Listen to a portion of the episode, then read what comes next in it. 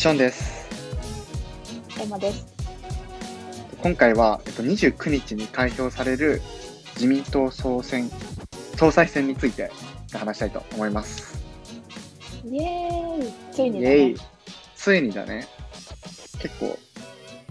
大きなニュースにワクワク。ワクワクってなっていて。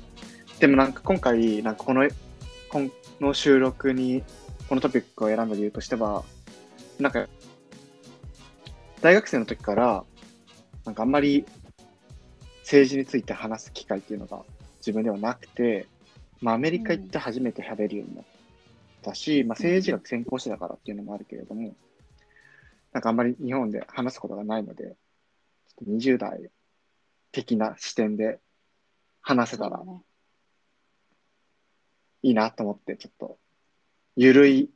エピソードをお送りします。ゆるくやりましょう。はい。なんか、やっぱり、なんか友達、そうだね。私もなんか留学行った時に初めて政治に興味を持った感じかな。うん。私、なんか日本にいるとあんまり友達とも政治については話さない気がする。ショーンぐらいしか。うん、俺もエマとしかあんまりちゃんと喋んないかな。日本にいると。なんか結構話しづらいよね。わかんない。私だけかもしれないけど。話しづらいし、結構バカにされる。なんか、え、意外とそんなこと、え、なんかそういうこと意外と考えてるんだ、受けるみたいな。ええほら、だって俺金髪だったからさ当たり前。。ああ、そういうこと？そうね。ショーン金。髪だったもんね。そうそうそう。だから、めっちゃやんちゃのやんちゃボーイみたいなや感じだった大学生の時。それ、それ なアメリカ行った時もあんな感じ。アメリカ行った時もあんな感じだったの？いや、あ、でもね、茶髪だった、茶髪だった。マジか、やば。そうそうなのに突然なんか、え、安倍さんがみたいなこと言い始めてちょっと怖い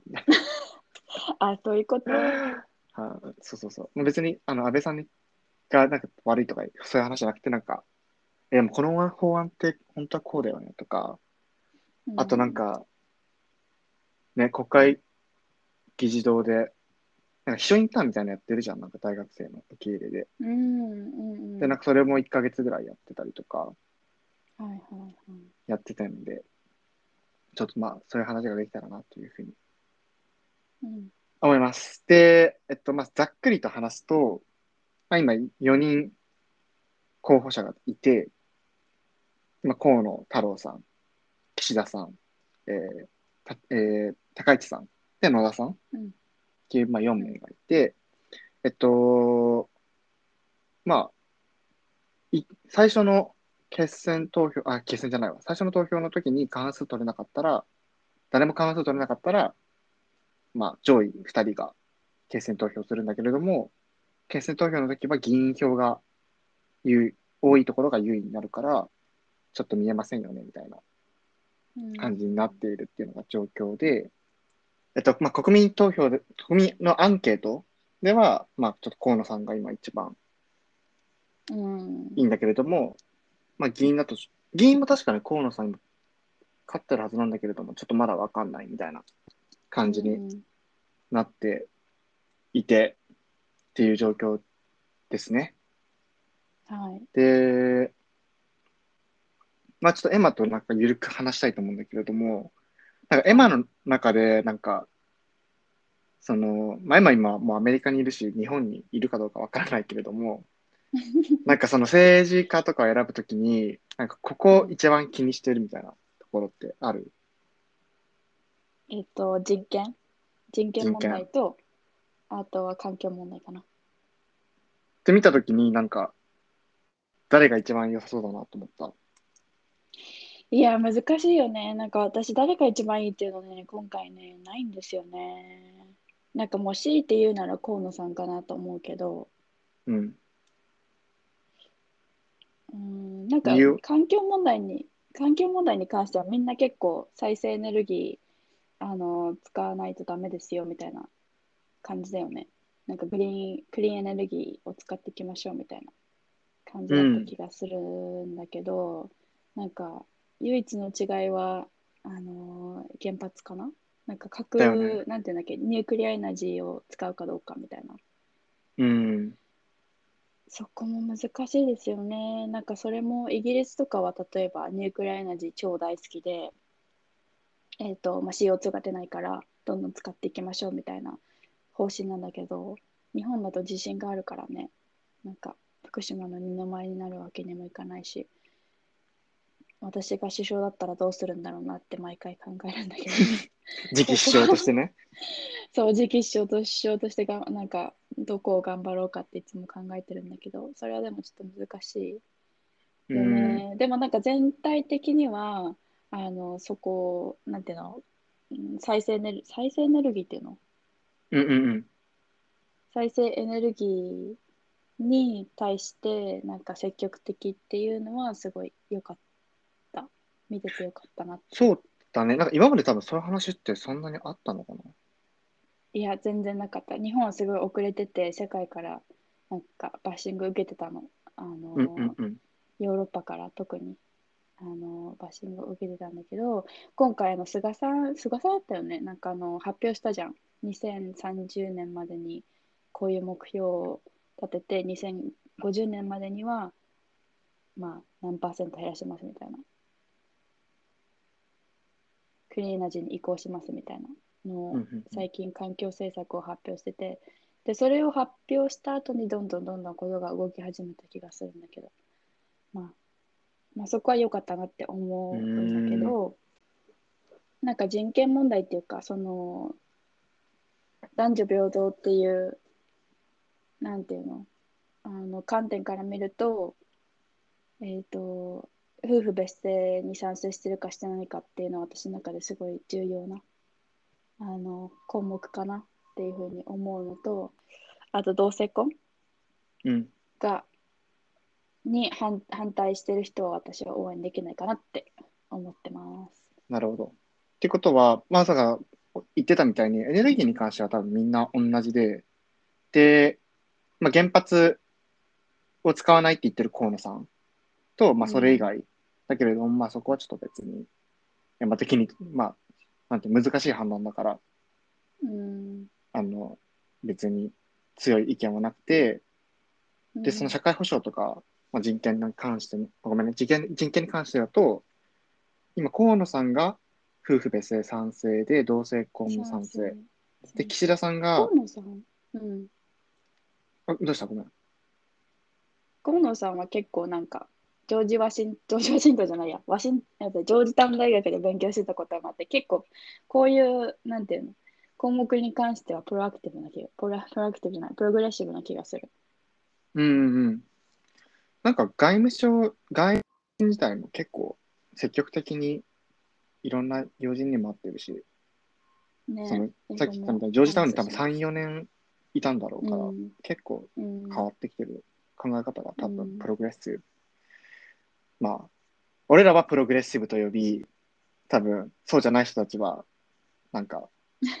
変な方向に持っていこうとしてるみたいな。えなんかえこの件に関してちょっと言いたいことがあるんだけどちょっとうん。なんか夫婦別姓になんか夫婦別姓の、えー、とシステムを普通にしてほしいのはなんか夫婦別姓にしたい人がした人がいればできるようなシステムがあればいいと思うから。なんか別に全員なんか夫婦別姓にしないといけないって思ってるわけじゃなくてなんかそもそも男性だけがその姓を自分の名字をキープできるのってなんか不平等じゃない？イニクアリティ。っていうふうに私は考えてて、もし女性の方がその自分の名字をキープしたいんであれば別にその権利はあって当たり前なはず。なんかって思ってるのね。で同性婚に関しても別に同性婚を OK にしたことでなんかよくなんか議員さんが言ってるように なんか非効率的になるとか子供が生まれなくなるとかそういうことはないわけじゃん。なんかたまたま好きになった人が同性であっただけでそれで結婚の権利が奪われる。っていう社会にはしてほしくない私はね。うんって思うから別になんかみんなが同じ権利を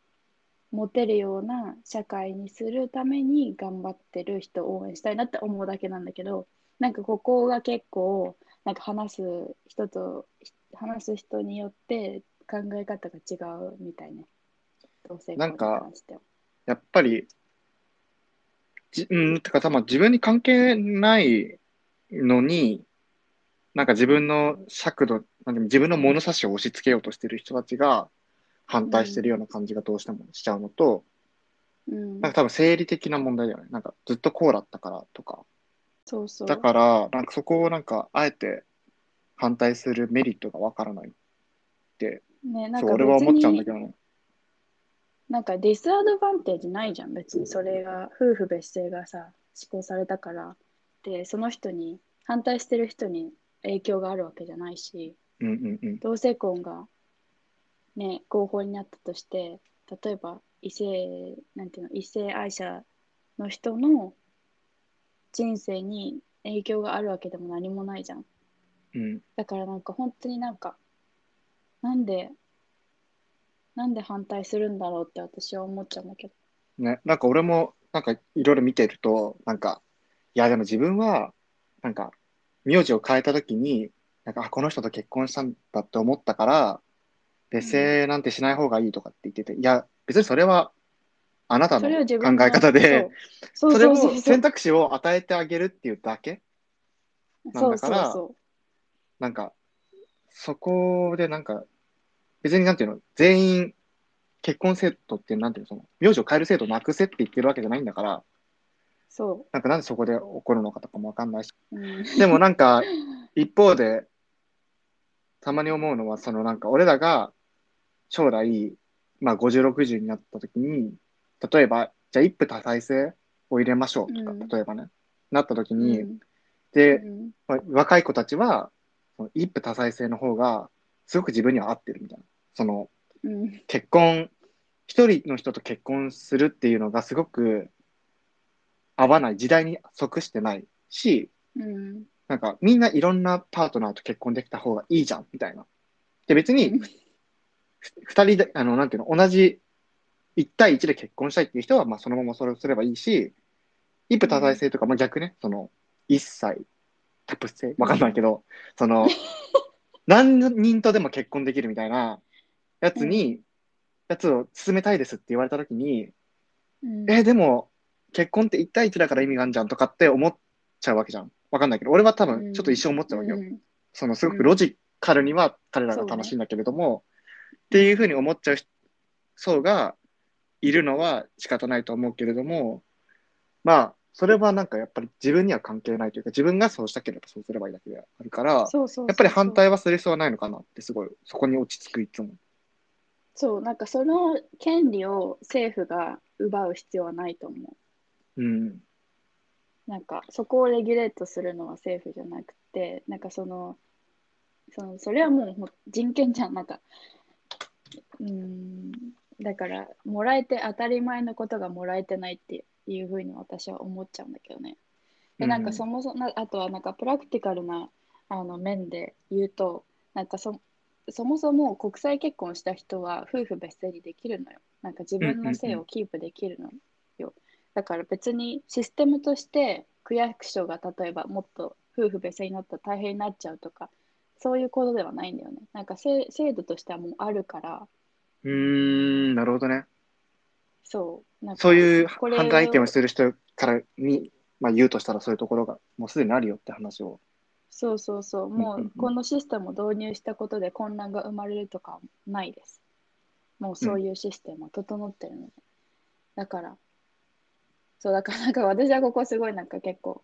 あの、なんか、なんていうの、なんか大切にしてるところだからうん。もうちょっと、あの、オープンな社会になったらいいなと思う。ね。まあ、だからあとうん、本当に細かい調整だよね。その子供の名字をどうするのかとか、そういうところを多分もうちょっとちゃんとレールを引いてあげて、社会もちゃんと回るよっていうのを見せてあげればいいと思うんだけれども、そうね、まあ、そう、まあでも、今、状態としては、まあ、河野さんが賛成、両方賛成って言って、岸田さんが夫婦別姓賛成だけれども、同性婚は反対というか、議論が必要って言ってた。今のところ認められてないみたいな感じで、高市さんが、まあ、両方反対、夫婦別姓も同性婚も反対で、野田さんは、えっと、河野さんと一緒で両方賛成っていう感じで、今一応はい分かれているっていうところで、はい。同じ自民党でもなんかこんだけ分かれるんだなっていうねえ、面白いよね。なんか、うん。ショーンはなんか大事にしてる項目はどれなんですか？俺はなんか、すごく人権とかも大事なんだけれども、なんか、うん本当に、これは個人の意見なんだけれども、人権を守るためには、やっぱり経済的に豊かにならないと、うん。なんかそれが実現しないから、いつも気にしてるのは、経済政策。うん。経済政策と、あとは、えっと、国防。で、俺はなんか政治学だったから、あの、うん卒論も日米中の、あ、日米同盟のあり方？その中国がやっぱり、うん。あの、なんだろう。一応、政治学的に見たときに脅威になるから、そうなったときに、今のままの日本だと、あの、日米同盟っていうものがこう成り立たなくなってしまう。で、日米同盟も、うん、と、えっと、米、米、イギリス、アメリカの同盟っていうのが一番外交の中ではすごく質の高い同盟って言われていて、えー、イギリスとアメリカ、イギリスとアメリカと、あと日本とアメリカ。うんあの、まあ、まあでもそういうのを勉強してたから、ちょっと国防に、国防もなんかどうなるのかなっていうのはいつも見てるけれども、一番はなんか、俺はなんかね、経済が、結局政治を勉強してると、あの、豊かな国はあんまり争いがないというところに行き着いてしまい、うんなんかう、んあの、やっぱり貧困があったりとか、ある、貧困があるとなんか奪い合いが始まり、そこで人が死に、血で血を争う争いになるみたいな。っていうのを結構見てきたから、なんか、すごくそういう経済政策みたいなところは具体的にどういうことをやるんだろうっていうのは見てるかな。そうだよね。俺の場合はね。え、なんか、金融緩和はした方がいいんですかね？うん、なんか、あの、経済に詳しいわけではないので、あの、なんとも言えないんだけれども、あの、うん経済にすごく力を入れようとしてるのは高市さんかなっていうのは思っていて、うんうんあのーなんか結構、安倍さんの引き継ぎだよね。いや、安倍さんの引き継ぎ、本当に安倍さんの引き継ぎで、だから、す,、まあ、すごく保守的で、えっと、うん。かなり合わない、合わないというか、ほぼ合わないんだけれども、うん。経済的なところは、あの、いいかなっていうか、その、コロナ、コロナの、コロナ復興っていうところよりちょっと一歩引いたところうんの計画を立ててくれそうな感じはする。けれども、うんまあ、ちょっと他がちょっと合わなすぎて、ちょっと、ないかなって感じがする。そうなのか。えー国防はなんか私いつもさ、なんか考えちゃうんだけど、なんか憲法9条の改正だったりとかさ、なんか日本がもっと軍隊化、なんかアームドした方がいいのかどうか、か、アメリカに守ってもらもらい続けた方がいいのか。なんか日本が攻撃されたら自分から攻撃し返せるようにした方がいいのかどうかっていうのはどう思いますか？でなんか俺は、もう超個人の意見でもう、あの、うん、した方が俺はいいと思っていて、なんかその事情としては、まあ、まず、えっと、世界大戦後、このうん70年、70年 ?80 年とか、まあずっと戦争に巻き込まれなかった？っていうのは、やっうんぱり日本が、えっと、他の国を、に攻撃を仕掛けなかったからだし、っ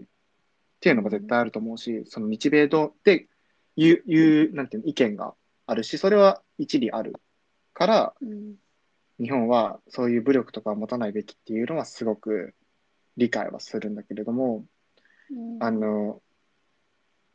それはでも、アメリカにとって日本がすごく、あの、価値のある、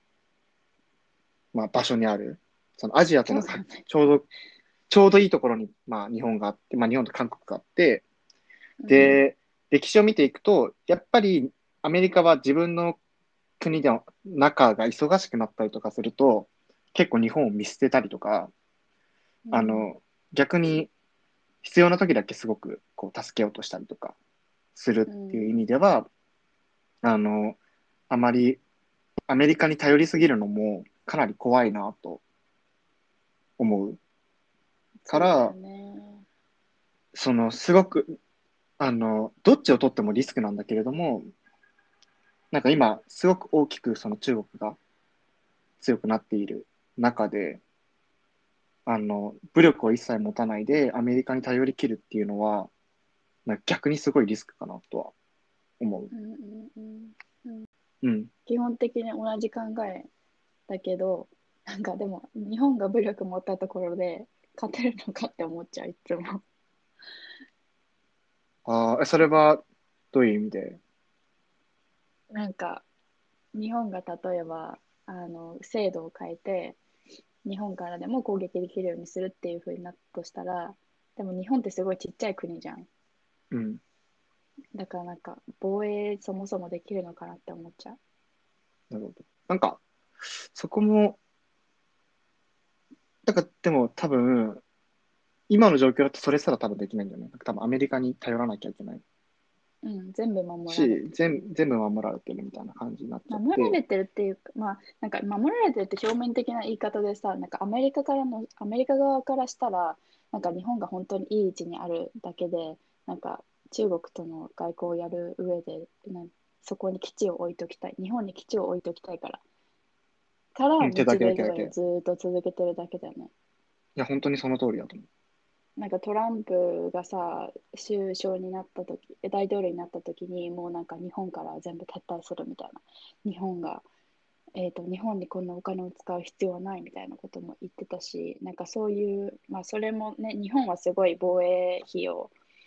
アメリカに払ってるわけだから、なんかトランなんかトランプみたいな人がさ、次首相に、大統領になって、なんかどんどん、なんかアメリカにもっと注力するみたいな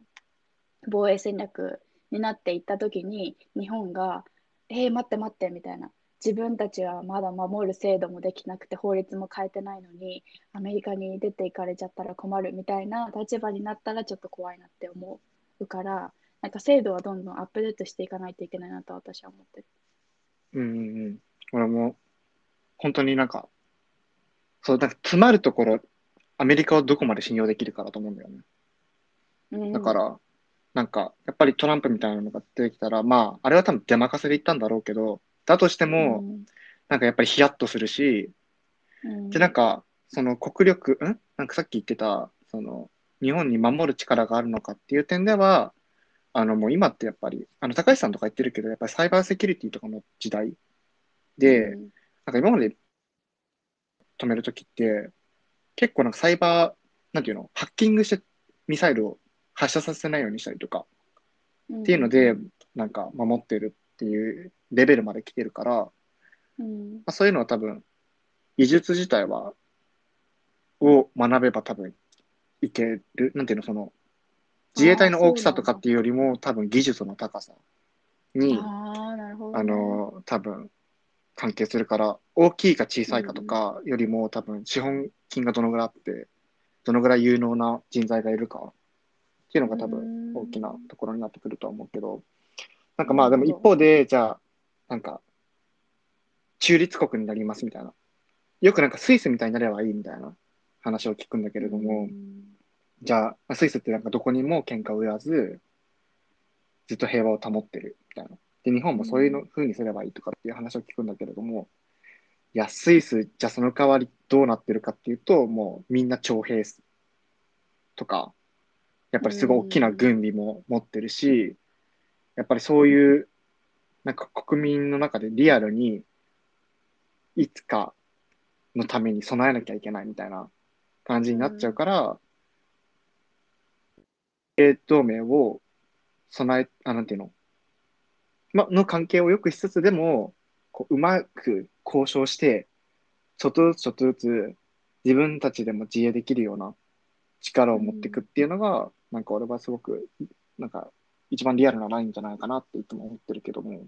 でもすごくこう、戦争を自分が経験してないから、そんなこと言えるのかもしれないとは思う。し、まあ自民党だから今回、総裁選。なんかそこはみんな、なんか、アラ、アラインというか、何？みんな憲法変えましょう。だけれども、あれだよね、敵地攻撃うんだけちょっと、まあ、もろ、変わっ、なんか、人によるって感じだったかなっていうのは。でも、ちょっと安全保障、河野さん、ちょっと心配だった。安全保障ってなんだ？あ、ごめん、安全保障っていうか、その、敵地攻撃？ああ、それってなんかなんだっけ？その、自分たちが先に攻撃できるかできないかみたいなことだっけ？そう、何か、歌、なんか、やばいっていう時に、こっちから攻撃をするっていう。うん。ところ、そういうのを、まあ、法改正進めるかどうかっていうところの議論で、あの、うん。河野さんはなんて言ったの？河野さんは、えすごくメイクセンスするんだけど、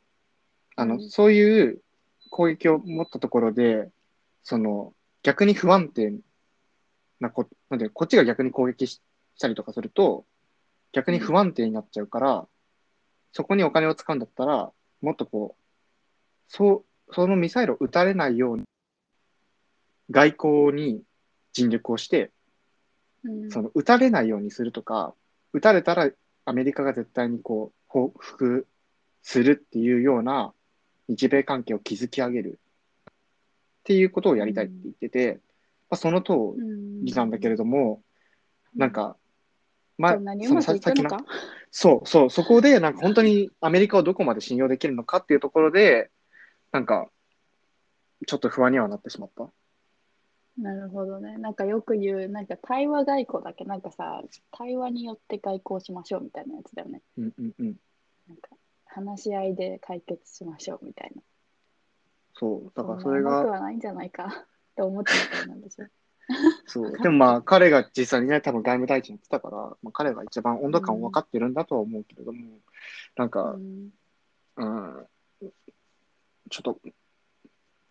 うん、なんか分かるような、分からないようなっていう感じだったかな。うんねえ、でもなんか、そう、そういうところは気になってるけれども、俺はやっぱり河野さんが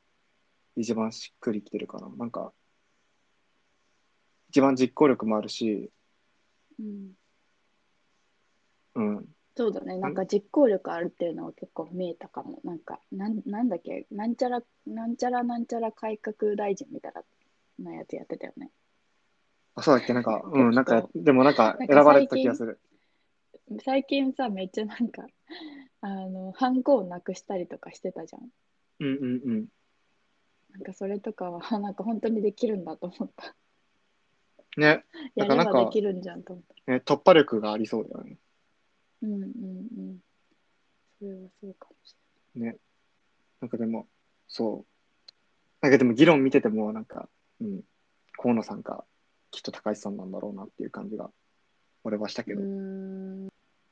なん。かだってうん年金の話をしてたときに、ななんかうん河野さんが、その年金制度っていうのがさ、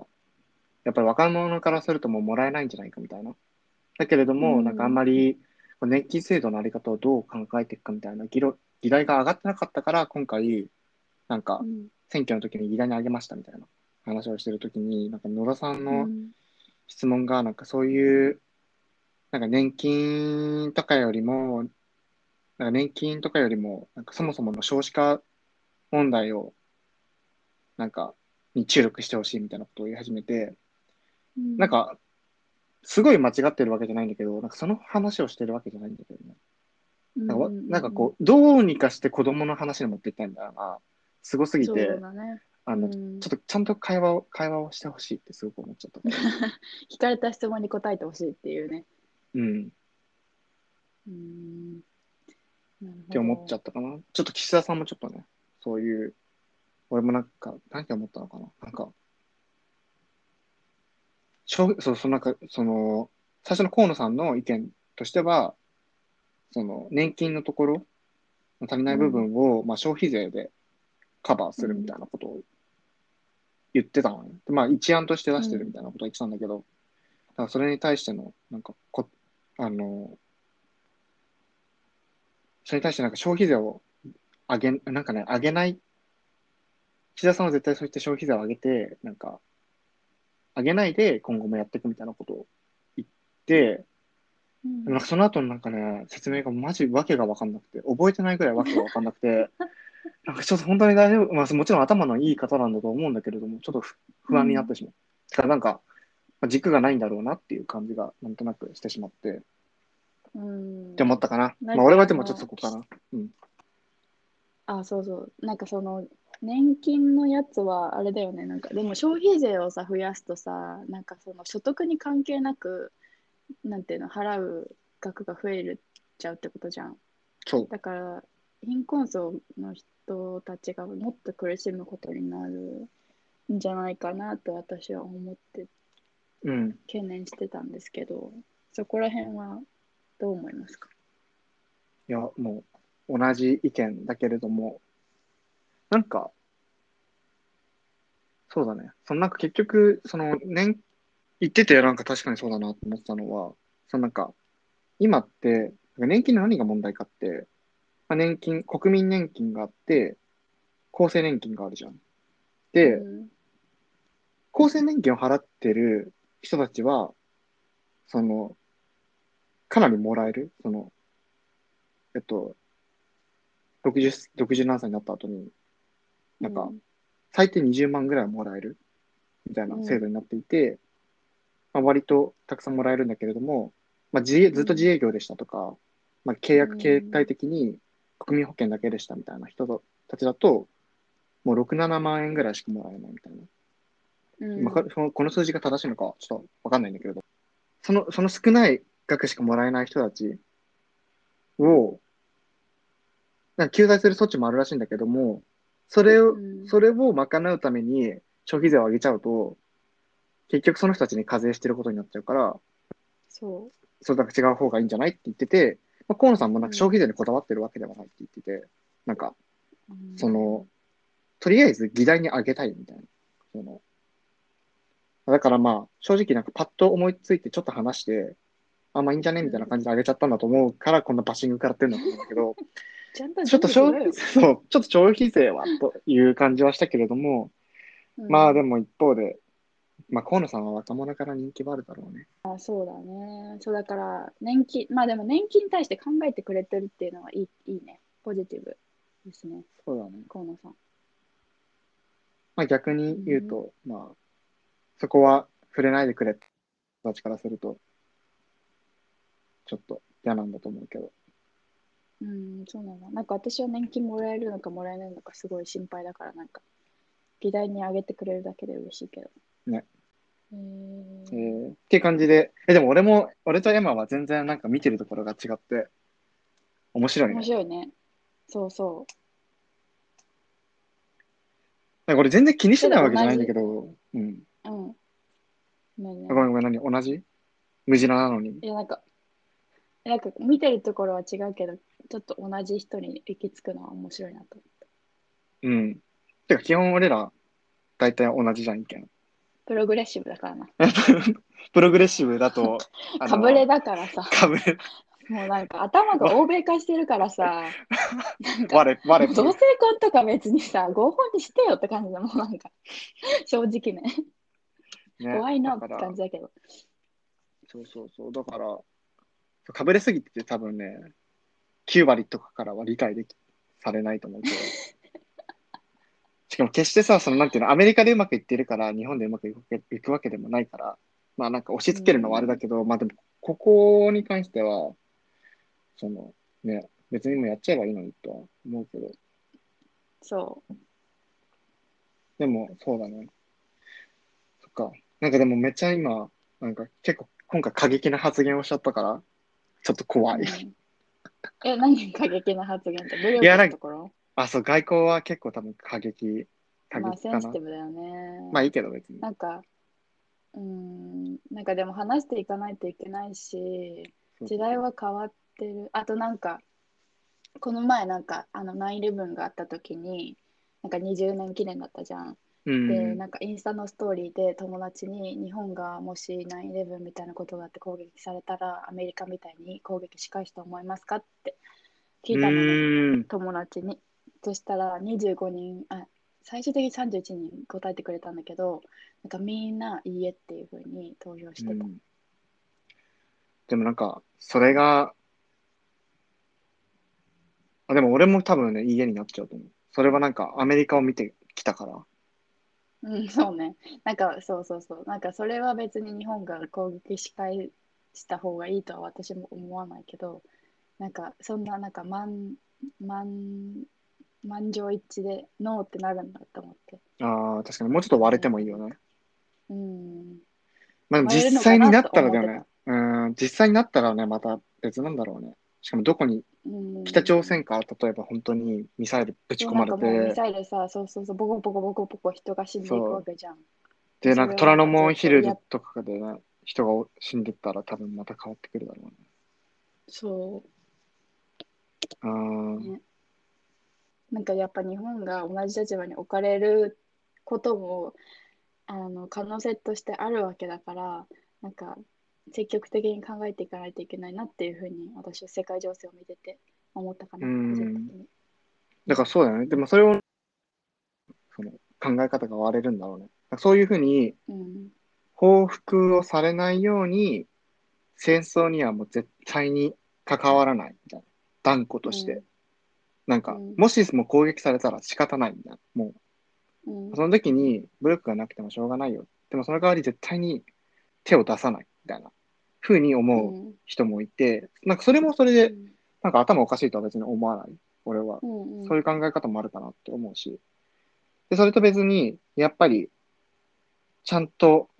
されないように、ん？されないように努力をし続けるっていうのもあるし、えっと、河野さんみたいに、報復を絶対受けるって思わせることで抑止力を作るってこともあるし、うんもし恨みを買ったとしても。で、うん最後は、まあ、やられる前に、や、もう力でねじねじ伏せる力がないと、国としてダメだよね、みたいなふうに思う人もいるから、なんか、ね、それをなんか絶対こうとはなんか言いづらいけれども、なんかわ分かれてしまうところではあるよね。うんあの、なんかドキュメンタリー見た？あの9-11の。見てない。なんか、ちょっと名前忘れちゃったけど、9-11のドキュメンタリーがネットフリックスで上がってるんだけども、やっぱそれあーな、んだっけうんうん。よかった、あれ。あ、なんかターニングポイントかなターニングポイントだった気がするけど、すごい、すごい良かったし、あ、なんかアメリカからこういうのが出てくるんだって。なんかその、俺はすごく興味があるの、その、パニック、危機に陥った時の、なんか人の人の心理みたいなのがすごい好きで、好きでっていうか、興味があって、なんかうん9-11が起きた後のメディアとかめっちゃ調べてたの。でもすごくて、うなんかもう、超ペイトリオティックみたいな、もう絶対、絶対倒すぜみたいな感じになってたんだけれども、うんなんかそれをすごく冷静になんか分析して、なんかあの時ちょっとみんなおかしくなってたよね、みたいな感じの、まあ、それも一つの見方でしかないけれども、結構あ、そうなんだ。今思い返せば、行かない方が良かったみたいとか、そうなのよ。なんかもうちょっと、なんだろう。うん、なんか拷問、拷問とかやってたじゃん。なんかあれも本当な。に、うん本当は許されるべきじゃないやり方だったとか、あの、うん結構そういうところをすごくやっぱに20年経って細かく分析していて、あの、うんすごい良かったからぜひ見てほしいけれども、見いやでもそうだよね。そういうことがもしあったらって思うと、国防っていうのをちゃんとね、しないといけないなとは思うけれども。うん、本当にね、なんかアメリカに来てからさらによく考えるようになったうん。けど。ううんうんん、っうん確かに。て感じですかね。ですかね。やっはいぱめっちゃ盛り上がった、盛り上がっちゃったじゃん。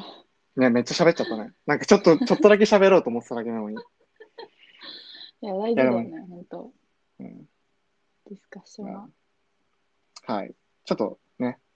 本当は明日のドイツ選挙の話もしようと思ったけど、やめましょう。あ、そうじゃん。ドイツ選挙ありますね。ドイツ選挙あるので、ちょっとこれが、このエピソードが上がってる頃には多分結果出てると思うけれども。うんうん、はい。注目。いやーでもすごい面白い。俺本当にドイツ政治大好きなので、そうなんだ。えじゃあ、ドイツ政治について話してこの。えー話したいかな。うん、なんか話せる機会があったら話したいけども、すっごい面白い、ドイツは。そうなんすごい面じゃあ、白い。よろしくお願いします。いいか。はい。じゃあ、OK。はい。今回は9月29日に開票が行われる自民党総裁総裁選について話しました。えーっと、I hope you enjoyed it and we'll see you on the next podcast. Bye. バイ。